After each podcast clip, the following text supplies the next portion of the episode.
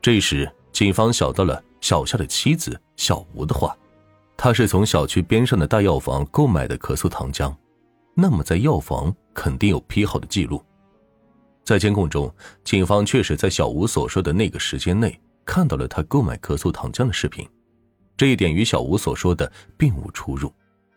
但随着监控往下看，警方意外发现，在第二天同一时间段，小吴竟然又到了大药房购买了一瓶咳嗽糖浆。家里的咳嗽糖浆没有百草枯，那么小夏在公司喝下去的那瓶咳嗽糖浆，会不会才是致命糖浆呢？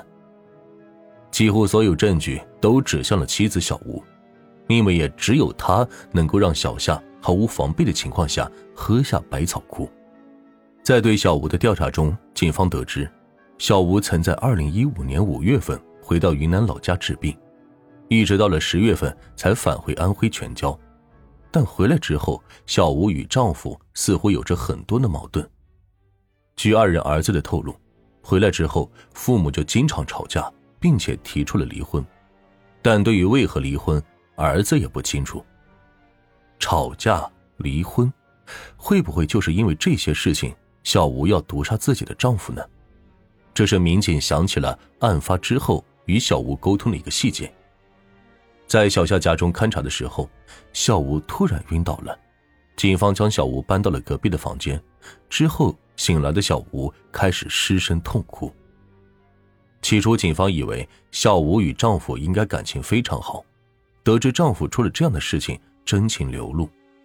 可是，再结合现在了解到的情况，夫妻二人已经闹到要离婚的地步，可见感情也已经好不到哪儿去了。莫非？当日的失声痛哭是觉得对丈夫的愧疚吗？之后，民警对小吴进行了传唤，在公安局，小吴交代了就是自己毒死了丈夫，但自己其实没有想过要杀他。在监狱内，小吴表示自己没有想过要杀丈夫，只是想让他成为一个废人。小吴表示自己患有肛裂，之前回云南就是去治病去了。而之所以得了这个病，也完全是因为丈夫对房事上有特殊的癖好，自己隐忍了多年，好不容易趁着治病可以休息一段时间，可治好身体还没有彻底恢复，丈夫便又有了生理需求，自己当时并不能满足他。也正因为如此，每当生理需求不能够得到满足，丈夫小夏便经常骂小吴是一个废人。自己的需求得不到满足，小夏便怒骂小吴。而从小吴口中也了解到，那个与小夏保持密切关系的云南老乡，其实就是小吴在外面的姘头。二人趁着自己回老家治病这段期间，经常搞外遇。小夏以为自己不知道，其实自己都非常清楚，只是为了这个家庭选择了隐忍罢了。长久以来，丈夫在性生活方面。都有着特殊的需求，小吴不敢反抗，只能把这份屈辱选择了隐忍下来。因为他与小夏是老家父母包办的婚姻，所以小吴根本就不敢把这件事情和家里人说。此外，三个弟弟还曾经找丈夫借过钱，但一直没有还。丈夫因为这件事情已经很生气了，所以即便丈夫在自己面前辱骂家人，对自己非常侮辱。她也只能想着隐忍一辈子。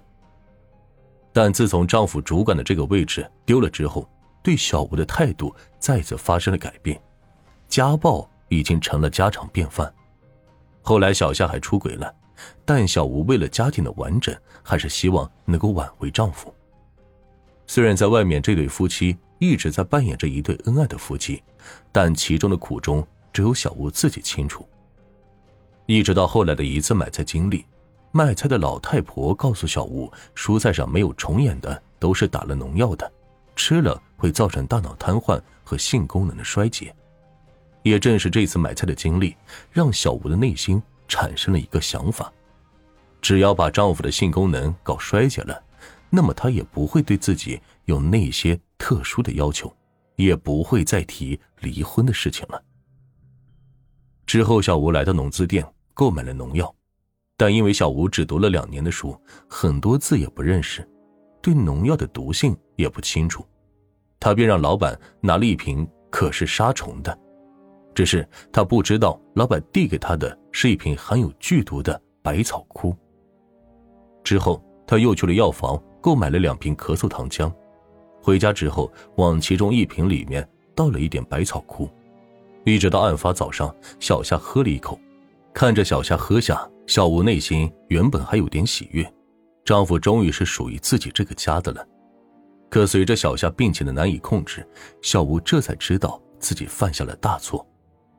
一直到小夏去世的当天早上，小吴来到医院，亲口告诉丈夫是自己下的毒，她哀求医生救回丈夫的命，但医生表示已经是无力回天了。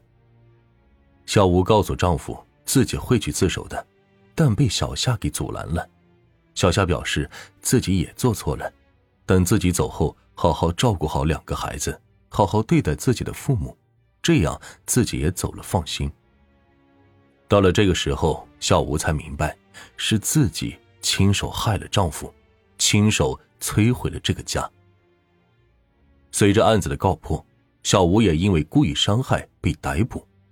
原本小吴是希望挽回丈夫的心，给孩子们一个完整的家，只是没想到，到了最后，这个家。竟然毁在了自己的手里。